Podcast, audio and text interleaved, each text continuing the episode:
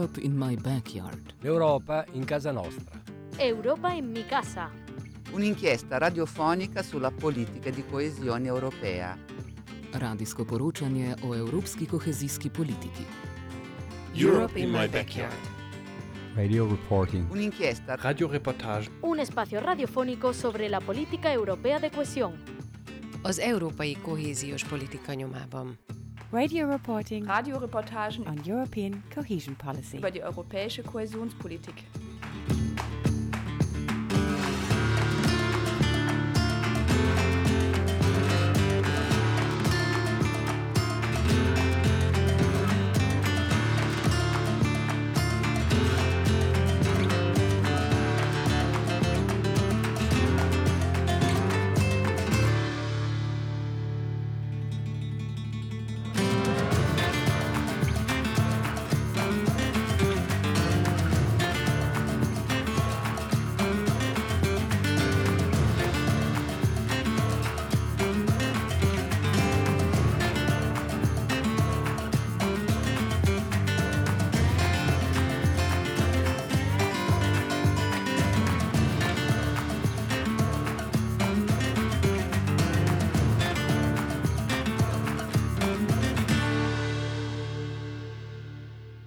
Der Europäische Sozialfonds ISF ist laut eigenen Angaben das wichtigste Instrument der Europäischen Union zur Förderung der Beschäftigung in Europa. Am 16. Juni 2022 haben sich die Kommission und die Mitgliedstaaten auf ein gemeinsames Ziel geeinigt. Ein sozialeres Europa bis 2030. Doch was definiert man als sozial und wie kann man das eigentlich messbar machen? Die EU hat sich dafür drei Bereiche ausgesucht. Zum einen sollen Kompetenzen von Erwachsenen mit Hilfe von regelmäßigen Fortbildungen ausgebaut werden und zum anderen soll Armut bekämpft und die Beschäftigung gesteigert werden. Konkret bedeutet das, dass die Beschäftigungsquote von 20 bis 64-Jährigen von knapp 73 Prozent auf 78 Prozent steigen soll und die Zahl von Armut und sozialer Ausgrenzung bedrohter Menschen europaweit mindestens um 15 Millionen Menschen verringert werden soll, darunter mindestens 5 Millionen Kinder. Die Beschäftigungsquote von Erwachsenen soll also gesteigert und die Armutsquote von unter anderem Kindern gesenkt werden. Doch was macht die EU eigentlich für alle dazwischen? Schließlich ist diese Zeit entscheidend für die berufliche Orientierung und weiterführende Entwicklung.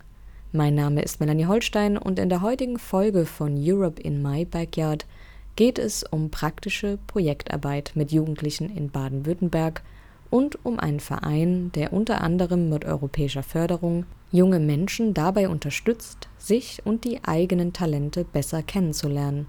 Und neue Fähigkeiten entdeckt man am besten, wenn man einfach mal etwas Neues ausprobiert. Diese beiden Steine einmal außen rumgehen mit dem Korundstein, diese Kanten noch ein bisschen schleifen, dass das sich angenehm anfühlt. Ansonsten ist es gut aufpassen, da oben haben wir eine lockere, die oberste gelbe Fliese. Da ein bisschen vorsichtig sein. Dann holen wir uns den Kran, laden die Dinger ab, damit wir die morgen gleich rüberfahren können. Jakob Strack ist gelernter Tischler und arbeitet seit einigen Jahren für den Verein Werkstattschule in Heidelberg. Hier erklärt er gerade die nächsten Schritte. Wir sind in einer Schule in Heidelberg und die Schülerinnen sind zwischen 13 und 14 Jahre alt. In dieser Woche haben sie eine Projektwoche. Und bevor es losging, wurden sie gefragt, was sie sich wünschen. Und für Lisa, Levim und Ali war von Anfang an klar, was auf dem Schulhof noch fehlt. Ja, weil jeder hatte was mit Sitzgelegenheiten. Gibt es gefühlt gar keine Sitzplätze, wo man sich Da gibt es gar kann, keine, außer- außer, Also da- Tischtennisplatte oder so. Ja, und halt eine so eine lange Steinstufen quasi, so größere. Und da werden halt auch Sitzmöglichkeiten drauf gemacht, weil im. Winter ist es kalt, im Sommer ist es heiß. Also wir hatten vorletzten Monat oder so einen Workshop zwei Tage lang. Und da haben wir halt besprochen, was wir machen wollen, mussten konstruieren, Modelle herstellen und dann haben die das halt in der Zeit zusammengestellt und jetzt haben wir halt angefangen am Montag das zu bauen. Drüben sind die Holzarbeiten und hier sind die Steinarbeiten. Die haben das dann quasi ausgesucht, nochmal verbessert. Die besseren Sachen Möglichkeiten genommen, die auch mehr Sinn machen. Genau. Jetzt sind wir alle eigentlich, glaube ich, zufrieden damit, ja, dass es wir... ist von jedem etwas dabei. Dass jeder halt auch mal was gemacht hat. Genau, ja. Die sind in diesem Fall die ExpertInnen der Werkstattschule. Die Schulprojekte haben in der Regel einen ähnlichen Ablauf. Heute ist es die achte Klasse, die in zwei Gruppen aufgeteilt wurde. Es gibt die Steingruppe und diese bearbeitet Steine, rundet sie ab, verziert sie mit einem schönen Mosaik und es gibt die Holzgruppe, die baut Sitzflächen, Bänke und Liegen. Beide Gruppen werden jeweils von ExpertInnen angeleitet. Jakob leitet zwar die Steingruppe an, sieht es aber selbst eher als ein gemeinsames Projekt mit den SchülerInnen. Es ist schon auch immer wichtig zu sagen, dass es deren Arbeit ist, also dass wir jetzt nicht kommen und ihnen was fertig hinstellen, sondern Ihr Engagement, Ihre Arbeit, Ihre Energie ist gefragt, um das hier mit uns gemeinsam als Kollegen in der Zeit umzusetzen. Wir haben halt einen gewissen Wissensvorsprung, aber den versuchen wir möglichst an Sie weiterzugeben. Es kann nicht jeder alles machen, sondern jeder macht seinen Teilbereich, versucht den so gut wie möglich zu machen, damit dann am Ende ein großes Ganzes entsteht. Das ist natürlich schon mal wichtig. Das Zweite ist, dass die Bauwerke, die da entstehen, an die Allgemeinheit gehen. Also die Schule kann die nutzen, die Schülerinnen und Schüler, die an der Schule sind, können die nutzen, auch die, die nicht im Projekt sind. Und die Bauwerke sind auch meistens so, dass die länger an der Schule stehen, als die Schülerinnen und Schüler hier selber an der Schule sind. Die Schule gibt ihnen sozusagen eine Woche Zeit ja, und die lernen in der Zeit ein Handwerk kennen, lernen einfach mal ins Arbeiten zu kommen, lernen was durchzuziehen, lernen auch mal vielleicht über eine gewisse Ermüdung hinüberzugehen, ja, so ein bisschen ihre eigenen Grenzen auch auszuloten und geben dann aber eben auch an die Gemeinschaft, an die Schule zurück, indem sie eben das Bauwerk dann auch für die Allgemeinheit zugänglich machen. Knapp 30 MitarbeiterInnen arbeiten bei der Werkstattschule. Und jeder hat einen ganz persönlichen und individuellen Hintergrund. Da kommt ganz schön was an Wissen zusammen. Das ist eigentlich in der Werkstattschule so, dass die meisten einen handwerklich-künstlerischen Beruf oder Ausbildung haben oder einen Bereich, aus dem sie kommen und eigentlich immer noch irgendwie eine pädagogische Qualifizierung dabei ist. Also ich habe schon als Jugendlicher eigentlich angefangen, Jugendgruppen zu leiten, Jugendfreizeiten zu leiten. Bin dann über das Theater und die Theaterpädagogik auch dazu gekommen, weiterhin mit Jugendgruppen zu arbeiten und habe dann dazwischen eben noch eine handwerkliche Ausbildung gemacht, weil mir das persönlich einfach wichtig war. Dann war der Schritt irgendwann nicht mehr weit, diese ganzen Sachen miteinander zu verbinden. Ja, ich bin einfach ein großer Fan vom Handwerk. Ich bin ein großer Fan davon, die Früchte seiner Arbeit zu sehen. Nicht immer nur für in einem Jahr oder wenn du groß bist zu lernen, sondern für die Selbstwirksamkeitserfahrungen sammeln können, die sonst in unserer Gesellschaft, finde ich, oft zu kurz kommen. Manche hier arbeiten schon seit Jahren im Handwerk und andere haben erst über Umwege ihre Leidenschaft entdeckt. Lust, etwas Neues zu lernen, haben hier aber alle. Und das ist vielleicht auch das Erfolgskonzept des Projektes. Johannes Kamolz zum Beispiel, er kommt aus dem Handwerk und hat dank der Werkstattschule eine neue Seite an sich entdeckt. Ich habe hier einen deutlich tieferen Einblick in den Holzbereich bekommen. Und ich glaube, diese Erfahrung, die ich da gemacht habe oder was ich, was ich gelernt habe, ähm, ich setze es jetzt hobbymäßig, relativ regelmäßig, einfach mit, mit Kollegen auch von hier, sich mit denen um. Und das fand ich sehr schön. Ich, wäre ich nochmal in meinem, meinem 18-jährigen Ich, dann würde ich nicht mehr in den Metallbereich gehen, sondern in den Holzbereich. Ich habe im Rahmen meiner Zusatzausbildung zum Arbeitserzieher den Textilbereich kennengelernt und der hat mich sehr stark überrascht. Also das war einfach was, was ich vorher nie für mich auf dem Schirm hatte. Die praktische Arbeit mit den Jugendlichen hat auch über die Projektdauer hinaus einen positiven Effekt auf die SchülerInnen. Das bestätigt auch Marc Böhmann. Er ist Fachleiter für Berufsorientierung und begleitet seit sechs Jahren Bauprojekte an der Friedrich-Ebert-Schule in Eppelheim. Wenn man sich wirklich überlegt, ist der Effekt sehr nachhaltig. Also das Geld ist sehr, sehr gut investiert, weil, weil es einfach unglaublich wirksam ist für die Schülerinnen und Schüler, wenn man mit denen arbeitet und die sich in dieser Zeit dann so stark entwickeln. Ja, in einer Woche, wo sie am Anfang sich kaum an Stein getraut haben oder ans Holz oder so und am Ende äh, selbstverständlich dann damit umgehen und wissen, was sie können und oder eine eine führende Rolle in der Gruppe übernehmen. Ja, das ist toll zu erleben. Und das ist halt auch was, was wir so im normalen Schulalltag nicht immer so leicht bewerkstelligen können. Und deshalb ist es eine, eine ganz wichtige Ergänzung. Und das ist halt was, was für uns als Lehrerinnen und Lehrer äh, eine sehr wichtige Rolle spielt, dass die Schülerinnen und Schüler im Rahmen dieser Projekte ihre Talente entdecken und Spaß haben, mal was Neues auszuprobieren, sich an neue Herausforderungen zu wagen und halt auch, es ist, Schule ist so oft ähm, so tun als ob, so, so im, im Proberaum und so. Und diese Projekte, die sind immer real. Das ist immer, und das, was wir bauen, wird mehrere Jahre, möglicherweise Jahrzehnte da so stehen. Wir erleben an vielen Schülerinnen und Schülern, dass sie im Laufe dieser Woche sich in vielfältiger Hinsicht entwickeln. Zum Beispiel im Bereich, also den, den handwerklichen Grundkompetenzen. Das ist ja das, was auf der Oberflächenebene quasi passiert. Aber darunter liegen natürlich auch ganz andere Kompetenzbereiche, Teamarbeit oder Selbstbewusstsein zum Beispiel. Wir machen es dann immer so im, in Kooperation mit den Werkstattschule-Leuten, dass die sich dann an irgendeiner Stelle verewigen an diesen äh, Bauwerken. Und wir haben ja insgesamt in der Gesellschaft auch schon die Tendenz äh, von Vandalismus im öffentlichen Raum. Das ist in vielen Bereichen so. Und ähm, erstaunlicherweise, die Bauwerke, die wir mit den Schülerinnen und Schülern auf dem Schulhof gebaut haben, sind völlig unberührt seit sechs Jahren. Da ist kein einziges Beispiel von Vandalismus und das zeigt äh, für uns auch, dass wir da auf einem guten Weg sind. Und das ist immer so ein Highlight im Schuljahr, weil viele, viele Sachen, die wir so als Lehrerinnen und Lehrer machen, sind sehr langfristig angelegt und es ist selten, dass man so, so eine direkte positive Rückmeldung hat und diese Projekte mit der Werkstattschule sind immer auch in dieser Hinsicht eine ganz wundervolle Erfahrung. Ein zusätzlicher Baustein bei uns im, im gesamten Schulleben und auch im, im Bildungsplan, also in dem, was wir vermitteln wollen. Mit Hilfe von Maßnahmen und Finanzierung junge Menschen zum Arbeiten zu bringen, beugt Arbeitslosigkeit vor und hebt die Beschäftigungsquote, hilft ihnen aber nicht, eine Tätigkeit zu finden, die ihnen Spaß macht und die zu ihnen passt.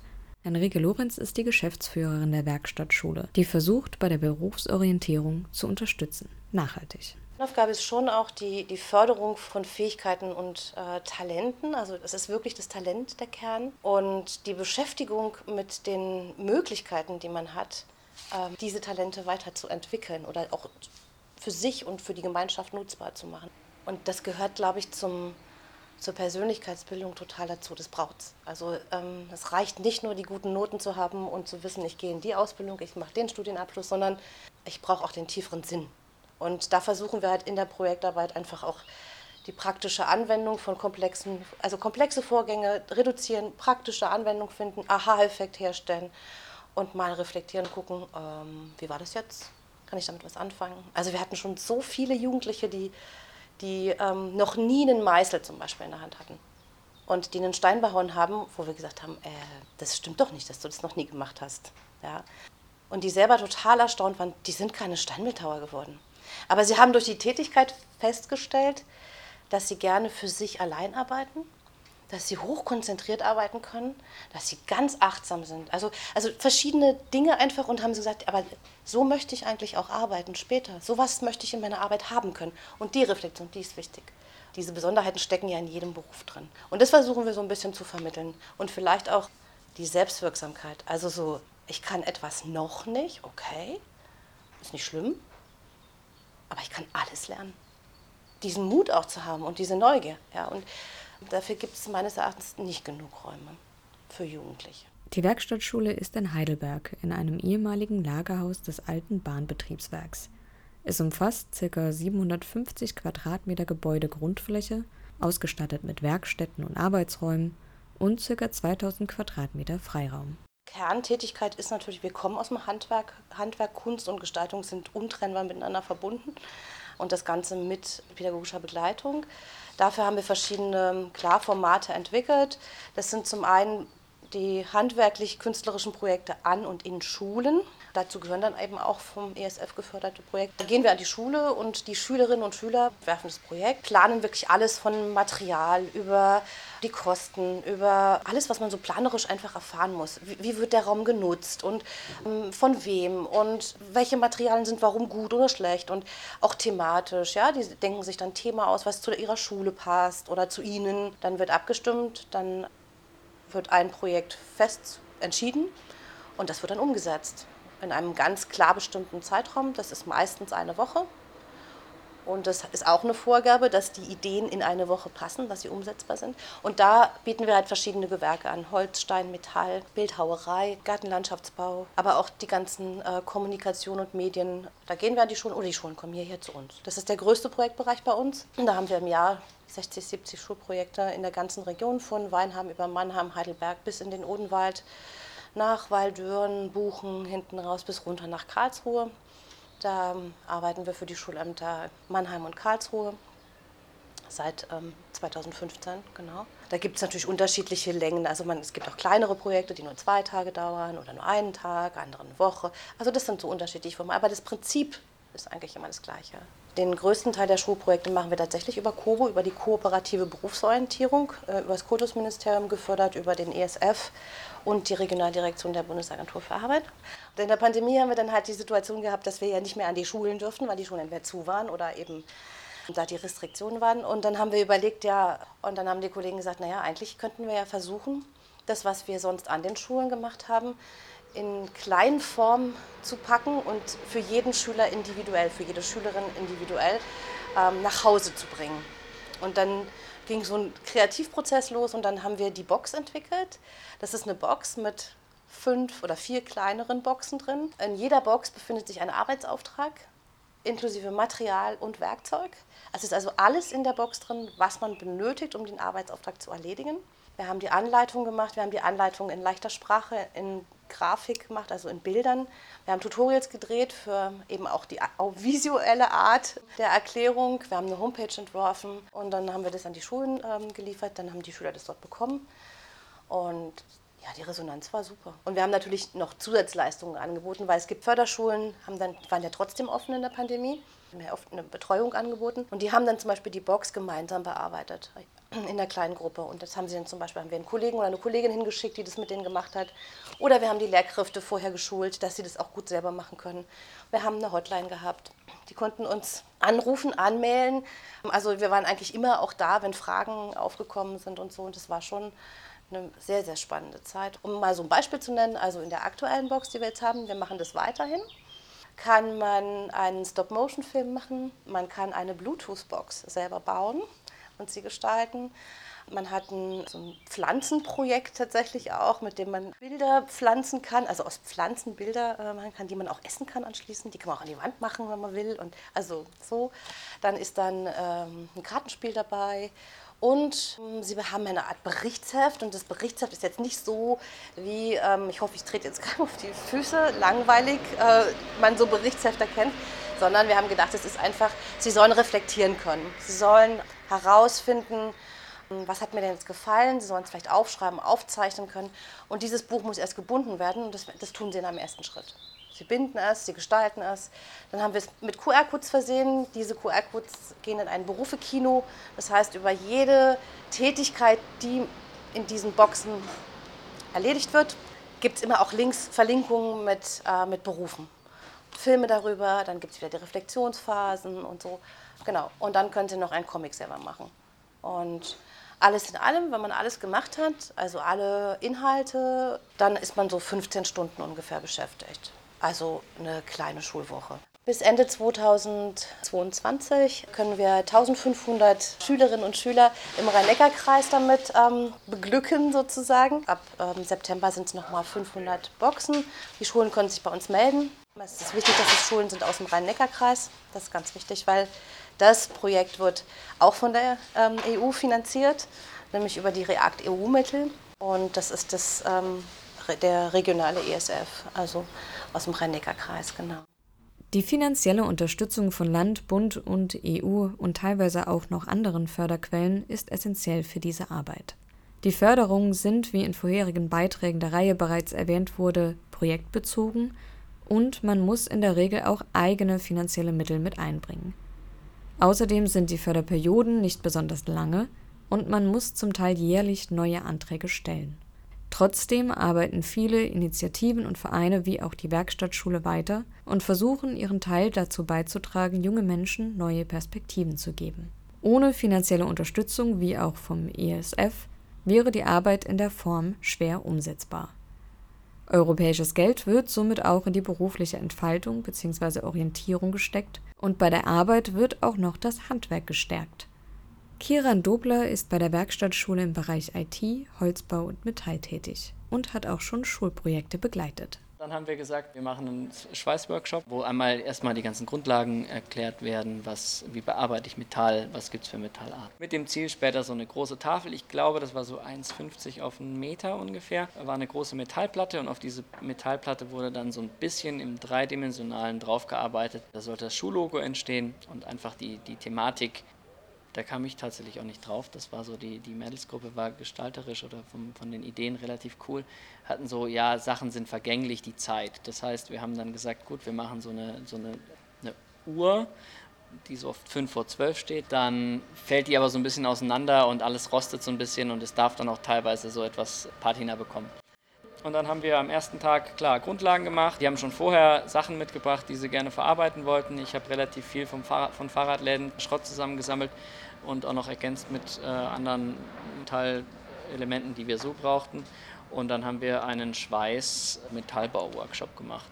Und Endergebnis war tatsächlich so, dass die Mädels natürlich proppe stolz waren im Vergleich zu den Jungs, ähm, weil sie mit einem zweieinhalbtausend Grad heißen Schweißgerät was gemacht haben und geflext haben und überall sind Funken hingesplogen und die waren dreckig von oben bis unten und haben das mega abgefeiert und die Jungs waren assi neidisch. Und das Ergebnis war ganz cool. Das war dann diese Tafel mit dem Schuhlogo, CTS drauf, nochmal irgendwas und so einer Uhr, die so ein bisschen auseinanderfällt.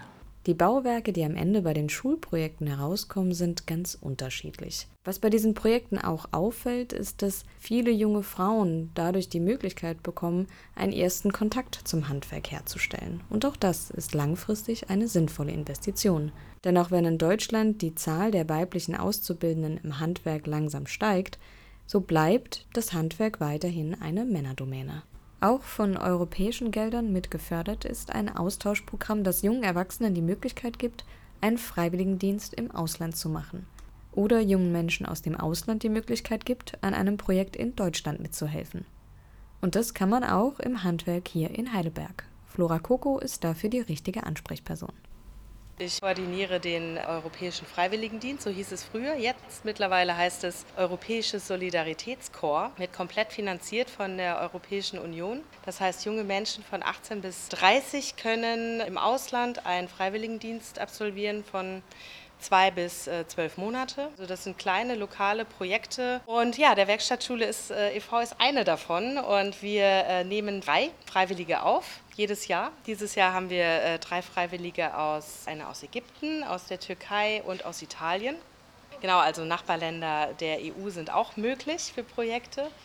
Die bleiben ein Jahr und arbeiten hier mit in den Projekten. Entsenden tun wir auch. Das Solidaritätskorps-Prinzip ist immer, dass man zwei Organisationen hat, eine im Inland und eine im Ausland, die dann zusammenarbeiten. Das heißt, ich werde angeschrieben von äh, jungen Leuten, die gerne ins Ausland möchten und dann vielleicht schon ein Projekt gefunden haben oder noch gar nicht so recht wissen, wo es hingehen soll oder was sie machen wollen in Holland oder ähm, Tschechien und Frankreich haben wir gerade drei Freiwillige, die dort äh, arbeiten. Einer in Holland auf der, in einer Werft und in Frankreich an einer Montessori-Schule. Und ich finde es ganz ehrlich gesagt schade, dass das noch nicht so bekannt ist. Das fällt mir immer wieder auf. Es steht jedem offen, da mitzumachen, da es halt komplett finanziert wird. Ne? Sowohl die Reisekosten als auch Versicherungen und Taschengeld und Wohnungen und Essen, das ist alles dabei sogar auch viele Projekte, die gezielt für Jugendliche oder junge Menschen mit geringen Chancen sind. Also es ist sogar gewollt und auch gewünscht, dass,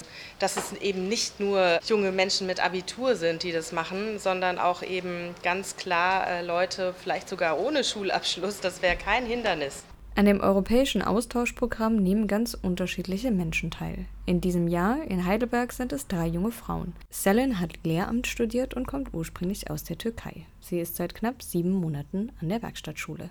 Wir machen hier Schulprojekte und wir haben auch ein Empowerment-Projekt für junge Frauen.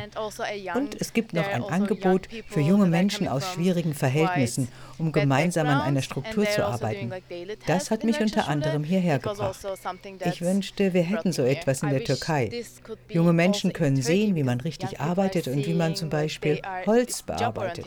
Das ist alles wichtig für die Berufsorientierung. Holz ist überall. Man kann damit auch zu Hause arbeiten und man kann lernen, was man alles mit Holz machen kann. Am Anfang habe ich erst einmal sechs Workshops bekommen und ich habe richtig viel mitgenommen in der Zeit. Ich hätte mir nie vorstellen können, dass ich einmal weiß, wie man schnitzt oder sogar Workshops anleitet. Und nach knapp sieben Monaten zeigt sie dann in Workshops anderen SchülerInnen, wie man mit dem Werkzeug richtig umgeht und wie man richtig schnitzt. Bei dem Schulprojekt in Heidelberg war sie in der Holzgruppe und hat unter anderem Benjamin gezeigt, wie er die Lehne der zukünftigen Sitzbank für den Schulhof richtig schön und individuell gestalten kann. Wir haben als erstes auf dem Schmierblatt ähm, Blätter gemalt und die Blätter schnitzen wir dann auf ein Holz, was wir dann das Holz als Rückenlehne benutzen für eine Bank. Und nach einer Woche getaner Arbeit steht dann diese Bank gemeinsam mit den Steinen und Tischen als Sitzgelegenheit auf dem Schulhof in Heidelberg. Und wenn man sich die Werke genau anschaut, erkennt man viel Liebe zum Detail in der Gestaltung. Und das ist laut der Geschäftsführerin Henrike Lorenz bei vielen Projekten so. Ja, das liegt sicherlich auch zum Teil daran, dass ähm, die Kolleginnen und Kollegen, die bei uns arbeiten, natürlich ähm, nicht nur den rein klassischen handwerklichen Hintergrund haben, sondern natürlich auch den künstlerischen und in den Projekten auch sehr viel künstlerische Freiheit gelassen wird. Also das heißt, ähm, man kann funktionale Dinge sehr schön machen und Schönheit liegt im Auge des Betrachters. Und wenn die Jugendlichen entscheiden, dass sie das schön finden, dann ist das zu respektieren und dann machen wir das auch mit denen. Nur weil jemand 15 ist und ich meinetwegen 50, ist mein, äh, meine Meinung, mein Bild, meine Gefühle sind die nicht mehr wert als, äh, als die des 15-Jährigen. Und ernst genommen und gesehen zu werden, ist, glaube ich, ein wesentlicher Punkt, wenn man miteinander Ziele erreichen will. Und das haben wir im Team, äh, glaube ich, ganz genauso dieses gemeinsame Ziel, dass es nämlich qualitativ hochwertig ist, dass wir unsere Ziele in Bezug auf die Jugendliche und das Handwerk oder die Kunst erreichen und das Resultat anschließend sehen, macht halt jeden auch wahnsinnig stolz. Und das ist nicht nur bei uns so, wenn wir dann sagen, wow, wieder super gelaufen, sondern bei den Jugendlichen halt auch, wenn sie sehen, dass sie diese Anerkennung auch unmittelbar bekommen.